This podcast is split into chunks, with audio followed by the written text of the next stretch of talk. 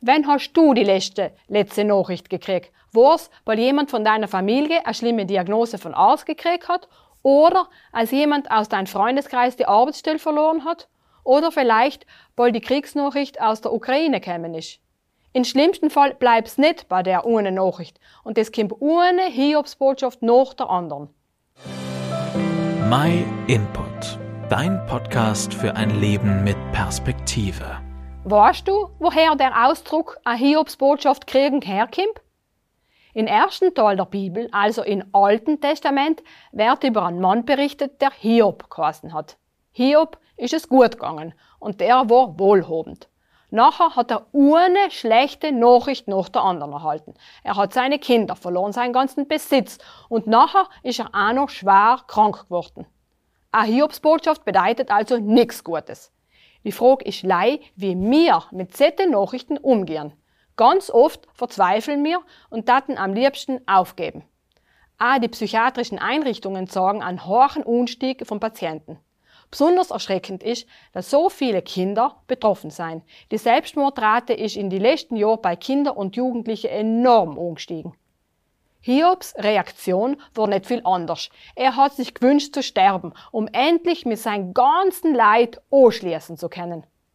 Aber genau jetzt lohnt sich's, die Geschichte von Hiob noch weiter umzuschauen. Sie endet nämlich nicht mit Schrecken, sondern unglaublich positiv. Auch Hiob war allem wieder verzweifelt, aber er hat sich an Gott festgehalten und ist mit ihm im Gespräch geblieben. Und am Ende von sein Leben steht da, er starb nach einem langen und erfüllten Leben. Was ist in der Zwischenzeit passiert? Hiob hat schon viel von Gott gehört gehabt, aber er hat nicht gewusst, was es bedeutet, ihn wirklich zu kennen. Gott stellt sich ihm in einer beeindruckenden Weise vor. Und am Ende kann Hiob nicht anders als zu sagen. Bloß mit dem Ohr hatte ich von dir gehört. Jetzt aber hat mein Auge dich geschaut, darum unterwerfe ich mich und bereue in Asche und Staub. Ich denk, die meisten von uns geht's nicht anders. Von den verschiedensten Seiten haben wir schon einiges von Gott gehört. Aber kennst du ihn wirklich? Weißt du echt, wer und wie Gott ist und wie er dein Leben zum Guten verändern will.